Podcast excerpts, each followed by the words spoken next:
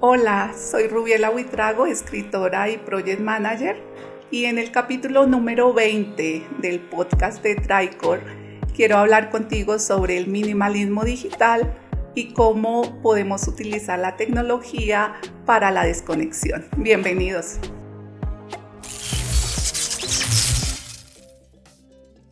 Rubiela, muchísimas gracias por aceptar esta invitación. Para mí es un placer hablar sobre tu libro Minimalismo Digital. Ha sido una lectura que he disfrutado mucho y es un placer que hagas parte del Tricor Podcast y tenerte como invitada en esta oportunidad. Muchas gracias a ti, Evelyn. El placer es mío y muchas gracias por haber leído el libro. Espero que la pasemos genial este rato. Para comenzar, me gustaría que compartieras con nuestros oyentes el término de minimalismo digital. Minimalismo digital em, es, no es, o más bien, la mayoría piensa que minimalismo es tener pocas cosas, es tener unas pocas camisetas, unos pocos pantalones, vivir en una casa pequeñísima, eh, generar cero basura. El minimalismo para mí, o lo veo de esta manera, es una toma de conciencia, una toma de conciencia de mi relación con el mundo, de mi relación del tiempo y en el minimalismo digital explícitamente en mi relación con el uso de la tecnología. Eh, de preguntarme si la tecnología me ayuda a mi bienestar y a mi relación con los otros y mi relación con las cosas que amamos o si por el contrario la tecnología está impidiendo y me está distrayendo de estos objetivos y de, lo que realmente es significativo en la vida de cada uno de nosotros. En un inicio dijimos que queríamos hablar sobre la tecnología como posibilitadora de desconexión. Me interesaría mucho hablar desde los temas personales y también empresariales, pero empecemos con el tema de las redes sociales. Yo recuerdo que hace unos 10 o 12 años había solamente Facebook o era como la red social más relevante y el boom se generó especialmente en los jóvenes, en los adolescentes. De hecho, yo hice parte de esta comunidad.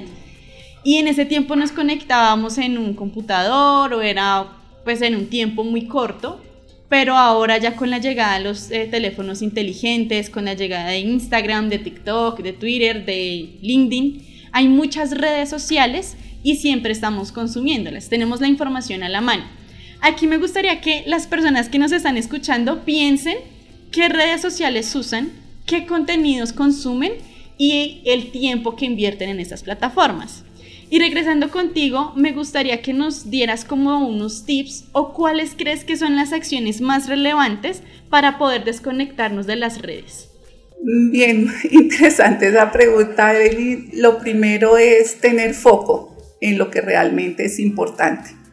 Cuando tú tienes foco en lo que quieres hacer, eh, pues te pones unos autolímites y ese foco es, eh, debe estar alineado a, los objetivos, a lo que realmente es importante para ti, a lo que te genera eh, bienestar. Y ahí hay unas herramientas para uno enfocarse eh, que tienen que ver con la gestión del tiempo, que tienen que ver con definir qué es lo que quieres, qué es lo que te genera placer.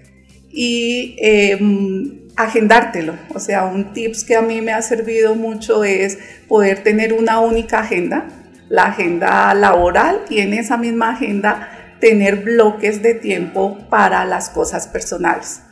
Eh, para tomarse un café con un amigo, para hacer la llamada a esa persona que hace rato que no conversas con ella, eh, para poner actividades de la vida real como ir a nadar, hacer una práctica de yoga, tener una hora de lectura y eso hay que eh, agendártelo, ser estricto, así como eres estricto en el trabajo, en el cumplimiento de un segmento de tiempo para atender una reunión. Igual estas actividades personales hay que ser estricto también en el cumplimiento y en la dedicación de, ese espacio. Otra cosa que a mí me ha funcionado es utilizar un cronómetro. O sea, si es una hora de lectura, por ejemplo, eh, pues empiezas y te pones el cronómetro, yo uso el del, el del celular y estás concentrado en ese, en ese momento, en esa actividad. Y lo otro es tener momentos de descanso, intervalos de descanso. Eh, a mí me funciona, lo comento en el libro, eh, la técnica Pomodoro, que es 25 minutos de trabajo profundo, o sea, trabajo sin distracción. Te puede entrar la llamada, la notificación, pero tú estás concentrado en esa actividad y 5 minutos de descanso. No a todas las personas les funciona, cada uno tendrá que entrar a revisar si son bloques de 30, 40 minutos horas enteras. Y esas serían como las herramientas que a mí me han funcionado y que también en el libro eh, las comento. Bueno, ya que mencionas lo de la gestión de tiempos y también lo que hablabas de los 25 minutos de trabajo, pues de hecho vemos muchos celulares inteligentes que ya tienes modo trabajo, modo sueño, modo descanso. Y también es como una manera en que la tecnología ha respondido a esas necesidades de obligarnos de cierta manera a desconectarnos. Ahora bien, si ya hablamos en el tema empresarial, la gestión del tiempo es muy importante. Yo recuerdo que antes de pandemia era común, por ejemplo, eran las personas haciendo filas en los bancos para pagar, para pedir algún producto. Y aunque había algunas plataformas para hacerlo de manera virtual, la gente no, no estaba como muy confiada, como que tenía como su distancia con estos temas. Cuando nos obligaron a encerrarnos en la pandemia, tuvimos que acostumbrarnos a usar estas herramientas y las empresas tuvieron que acostumbrarse a generar esas nuevas posibilidades. Y ahora, en la era post-COVID, ya todo funciona así. Ya podemos salir, podemos ir al banco, pero preferimos hacer un uso apropiado de la tecnología para tener un tiempo para nosotros. Resulta que cuando nosotros estuvimos analizando un poco sobre nuestro sector en la pandemia, evidenciamos que la automatización de RPA y BPM le sirvió a las empresas primero para ser más eficientes y poder hacer que esos procesos o las diferentes solicitudes que hacían las personas se ejecutaran de manera más rápida, las personas pudieron ser más creativas, más propositivas y se separaron un poco de la tecnología. ¿Tú consideras que esto también se puede perfilar como minimalismo digital en la era empresarial y en la era post-COVID? Claro que sí. Evelyn. Eh, el minimalismo eh, yo lo resumo en una frase que no es mía, es del padre del minimalismo, que es menos es más. Menos es más significa lo que tú dices, simplificación.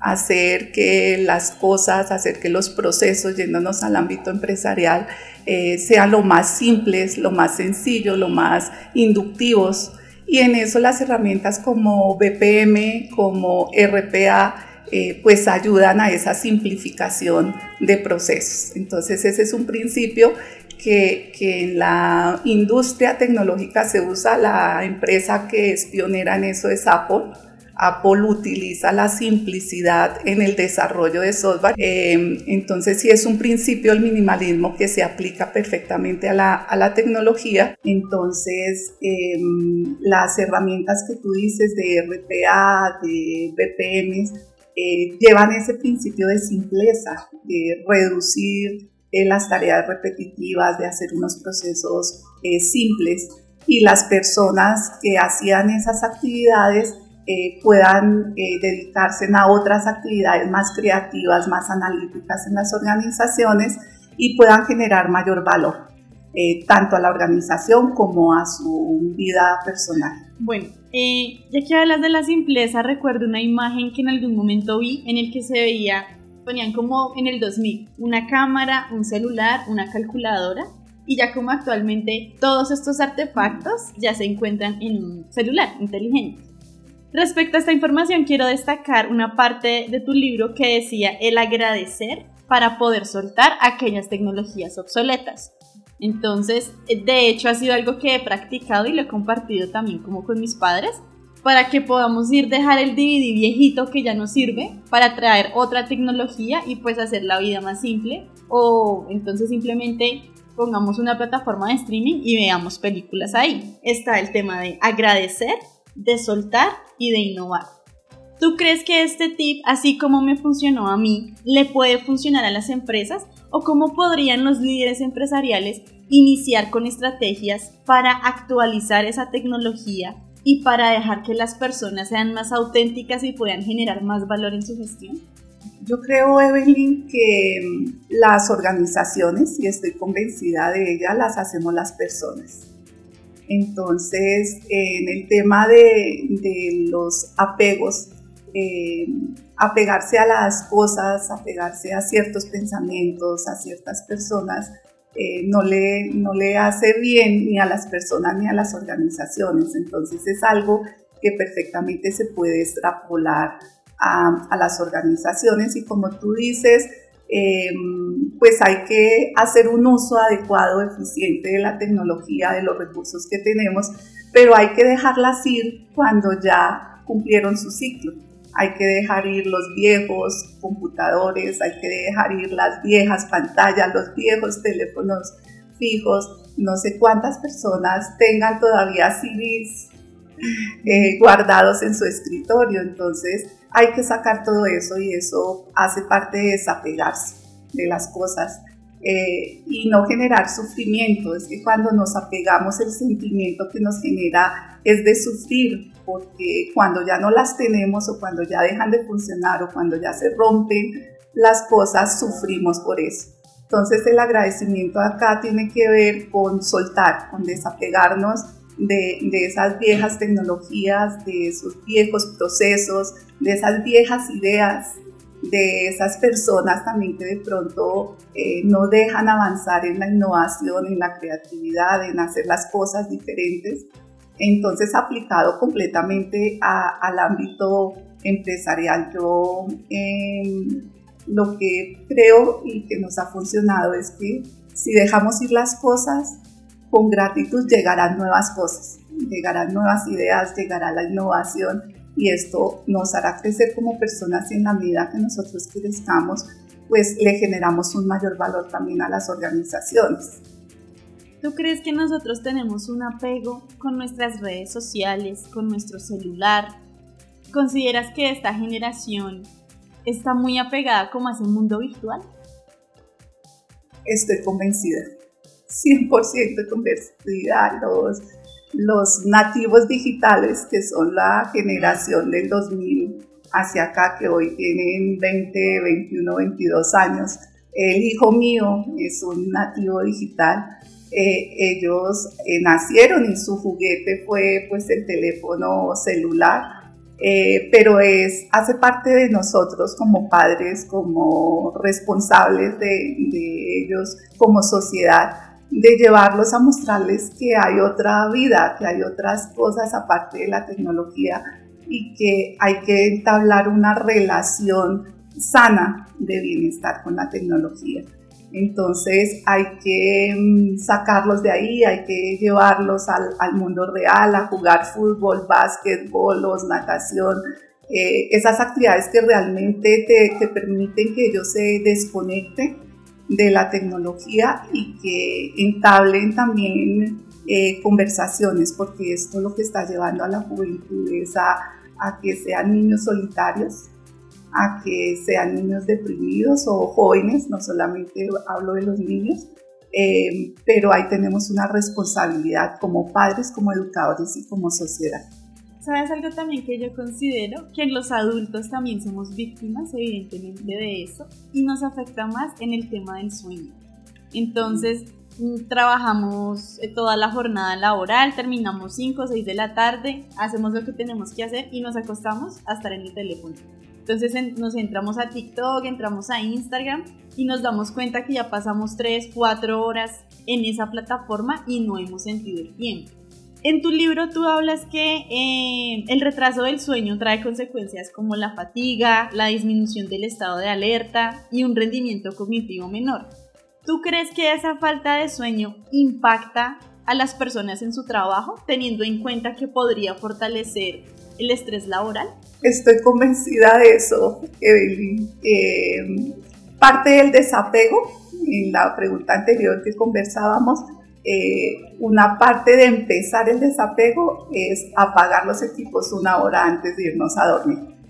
Eh, es difícil, no, no es fácil. En, mi experiencia personal, eh, apagaba el computador, pero me sentaba en el sofá rendida después de 10, 11 horas mm, pegada pues a la pantalla a ver las series, a ver Netflix.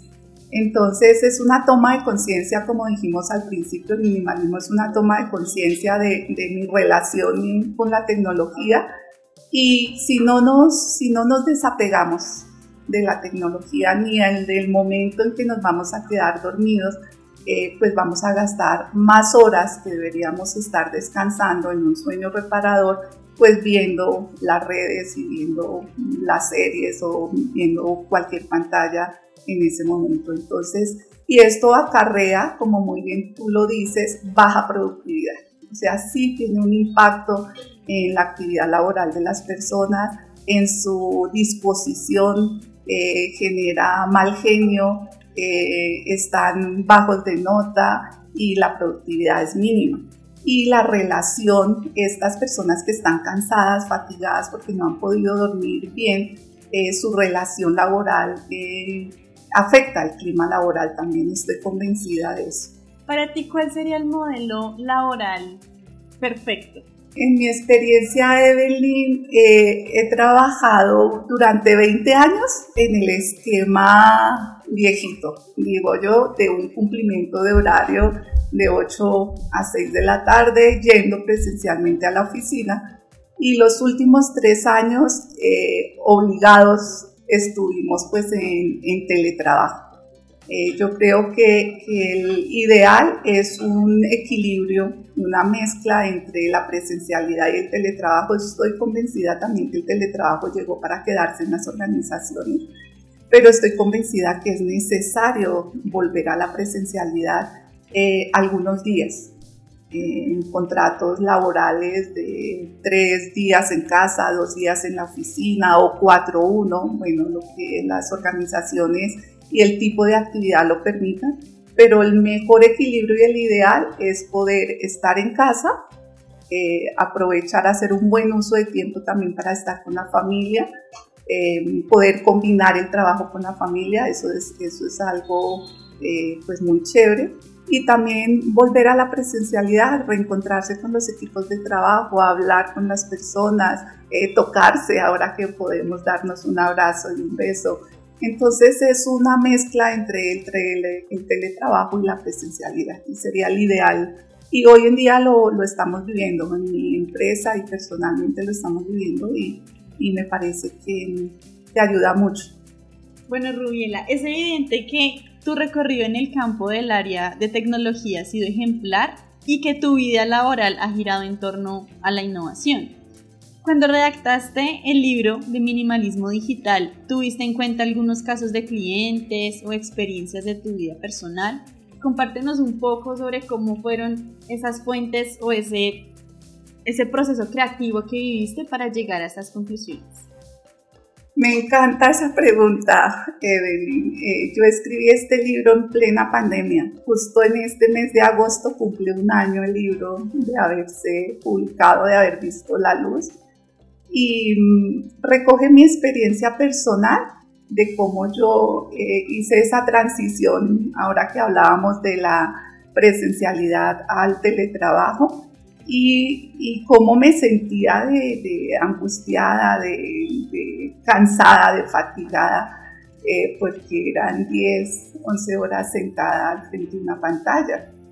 Entonces, y en paralelo a eso, para poder desconectarme de la tecnología, me había inscrito a un reto de escritura. Y el reto de escritura consistía en escribir mil palabras al día. Eh, con, un, con un equipo éramos 70 autores en ese momento y en la mayoría de las sesiones de mentoría que teníamos de escritura, la mayoría ya tenía la temática definida. Y el reto arrancó un día en el que teníamos un par en el que nos hacíamos la auditoría de que efectivamente escribiéramos y yo empecé a escribir cómo me sentía en el teletrabajo y cómo me sentía en mi relación con la tecnología. Y lo empecé a escribir como una terapia, cómo me siento 10 horas al lado de la pantalla, cómo me siento eh, sin poderme levantar porque el teletrabajo lo que trajo fue mucha productividad, mucha eficiencia, entonces reuniones presenciales que habían de una hora se volvieron de 30 minutos. Entonces, si tú atendías 10, 10 sesiones de seguimientos de proyectos, en mi caso, ahora estabas atendiendo 18 o 20 sesiones. Hasta almorzabas atendiendo la sesión. Entonces, yo empecé a escribir sobre eso, sobre cómo me sentía, y ese fue el momento en el que yo hice clic en mi toma de conciencia sobre la tecnología y empecé todos los hábitos y todas las acciones que escribí ahí, empecé a aplicarlas en mi gestión diaria, en mi vida personal. Entonces empecé a apagar las notificaciones, empecé a rechazar reuniones porque hubo un momento en que mi agenda tenía cuatro y cinco reuniones en paralelo. Aprendí a decir no, que es otro principio del minimalismo, a delegar y a bloquearme los espacios de descanso y de almuerzo. Y todo eso lo fui escribiendo. Todas esas herramientas lo fui escribiendo y al final pues tenía un manuscrito con mi experiencia personal y, la, y el paso a la acción que me había llevado a esa toma de conciencia. Y ahí empecé pues todo el proceso de edición, reescribir, investigar. Esto no hubiera sido posible si no estoy en un contexto empresarial, porque yo lo escribí como Rubiela Huitrago en mi rol de Project Manager y en mi día a día laboral. Entonces creo que, recoge la experiencia eh, laboral de muchas personas en ese en ese confinamiento y en tantas horas eh, dedicada a compartir con una pantalla. Durante tu carrera, ¿cuáles son las ventajas que logras destacar de la tecnología? Así como me dices tú, siendo Rubiela y en tu rol empresarial. Ventajas todas. Hablábamos ahorita del teletrabajo, sin la tecnología no hubiera sido posible eh, irnos todas las organizaciones y todo el mundo a teletrabajo. Muchas cosas que se creían imposibles, que no se podían llevar a teletrabajo a través de la tecnología, de herramientas colaborativas, a través de procesos de BPM y se pudieron llevar a cabo. Entonces, eh, esa es una de las ventajas y la misma pandemia en el tema de la ciencia, eh, la rapidez con que se generó la vacuna, todo eso está la tecnología inmersa, eso es un, un logro importantísimo, cuántas vidas se, se, salvaron gracias a que la, hubo una reacción rápida y estuvo la tecnología de por medio, eh, eh, combinada ciencia y tecnología.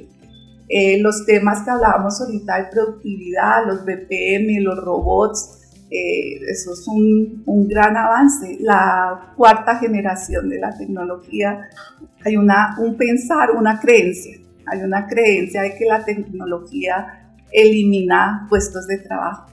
Pero hay estudios que dicen que en esta era de la cuarta revolución eh, tecnológica, en, el que da cabida a toda la inteligencia artificial y demás, se van a crear hacia el 2025 alrededor de 97 mil empleos. Entonces, eh, en, el, en, las personas, toda la tecnología para todo este tema eh, de, del divertimento, de Netflix, de las series.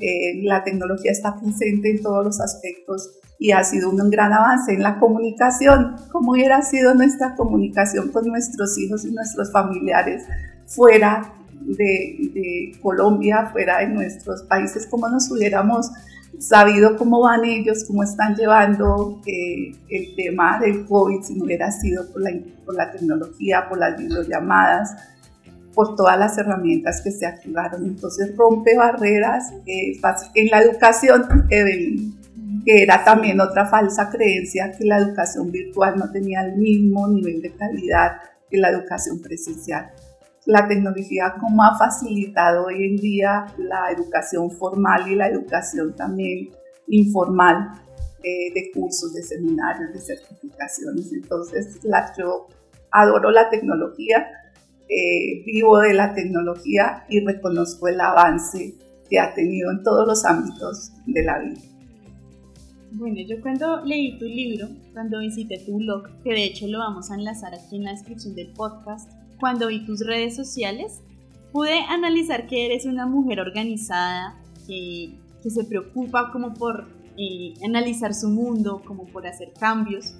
Y eh, me gustaría que nos compartieras algunos tips para tener una gestión de agenda o de emails más sana, para mitigar, o en el mejor de los casos, eliminar esa información que nos resta valor, que nos distrae. me encanta tu pregunta y me voy a enfocar en el email.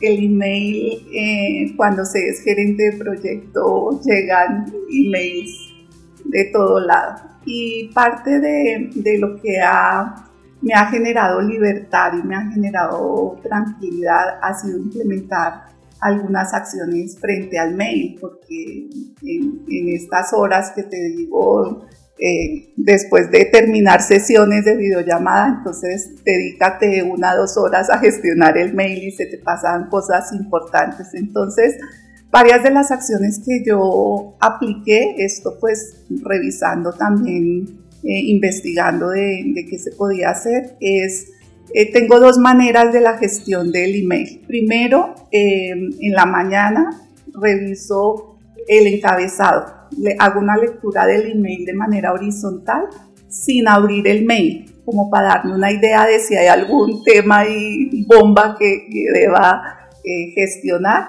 y trato de mirar en los mails eh, aquellas acciones que yo pueda responder en menos de dos minutos, algo que sea de aprobar eh, un permiso, de reenviar algún tema para que alguien del equipo revise, o sea, si el mail requiere alguna acción mía eh, que demore menos de dos minutos, en la mañana lo gestiono. De resto ya es procesar el email. Para procesar el email, si me agendo, el bloque de procesamiento del email en el calendario. Entonces, eh, y trato de hacer un bloque al final de la mañana de 11 a 12 y al final de la tarde de 5 a 6. Y en ese procesamiento del email he involucrado los filtros. Oh, sorpresa, el, el mail trae unos filtros y ahí eh, colocando esas reglas de filtro también lo que me queda en mi bandeja de entrada es realmente el correo que necesito revisar. Y ahí empiezo a gestionar eh, y aplico mm, como cuatro, cuatro temas. Em, delegar, reviso si ese mail realmente alguien de mi equipo lo debe gestionar, entonces doy el reenviar con la instrucción. Esa es la primera eh, acción los mail propios que yo debo gestionar, pues hago la gestión en ese bloque de tiempo que me, que me coloco. Eh, miro también en el mail aquellos que son informativos, que hay información que, que, es de mi interés, lo leo, pero que no requiere como que yo capture información que luego sea insumo de algo. Entonces esos simplemente los mando eh, archivar. Y, y en el filtro se me vuela uno que otro eh, mail spam en el que simplemente elimino. Em, esto no, no, es fácil de hacer, pero hoy en día, tres años después de, aplicar estos, estos temas, em, termina uno el día eh, descansado, o sea, cuando tú ves tu bandeja de entrada con tres o cuatro mails que, que debes gestionar y debes dedicarle un tiempo a eso, te descargas mentalmente también y no es algo de que tendría ya en el mail que no he revisado y que me va a llegar un WhatsApp o una llamada de algo que no he atendido. Entonces, esos dos temas, leer el encabezado y luego dedicar un bloque de tiempo para procesar, eh, me funciona perfectamente invito a, a las personas que nos están escuchando a que gestionemos el mail porque realmente nos genera un bienestar, un bienestar mental, tener la bandeja descargada. Rubiela, quiero agradecerte por compartir tu experiencia, tu conocimiento, el proceso en el que redactaste y publicaste tu libro. Realmente ese fue un tiempo muy bien invertido. Pero ya para finalizar, me gustaría preguntarte, ¿Tú crees que la tecnología con un uso favorable nos puede desconectar? Estoy convencida de eso. Estoy convencida, como hablábamos al comienzo, eh, es una toma de conciencia. Y esa toma de conciencia pues requiere ponerse unos, unos límites de tiempo en redes sociales, en las series de Netflix, en, limitar también tu tiempo laboral, hasta dónde va tu jornada y ya apagar el mail corporativo, apagar el computador corporativo. Eh, entonces, eh, yo creo que sí podemos nosotros, invito a las personas a que prueben a apagar las pantallas, prueben a, a, a darse en unos bloques de tiempos para Netflix, esas maratones en las que se ven todas las series, no, eh, prueben a ponerse en unos bloques de tiempo en, las redes sociales, unos bloques de tiempo para internet, unos bloques de tiempo eh, para Netflix.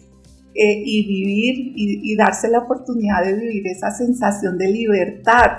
Es que cuando tú puedes salir al parque sin tu teléfono celular, es una sensación de libertad, es una sensación de desapego, es una sensación de control de tu vida. Entonces yo invito a la gente a que, a, que em, hagamos eso, a que nos desconectemos a, por unas horas, porque si hemos hablado de que la tecnología nos ha transformado y nos ha generado una, una innovación grande en nuestro quehacer eh, no podemos apartarnos de la tecnología, pero tenemos que hacer un uso eh, razonable de, ella y tenemos que eh, vivir la experiencia de lo que significa tener una conversación sin un dispositivo de por medio. Entonces, y que afuera está el mundo, ¿no? Afuera hay un sol que brilla esperando por ti y ninguna pantalla puede hacerle sombra a ese mundo exterior que nos espera.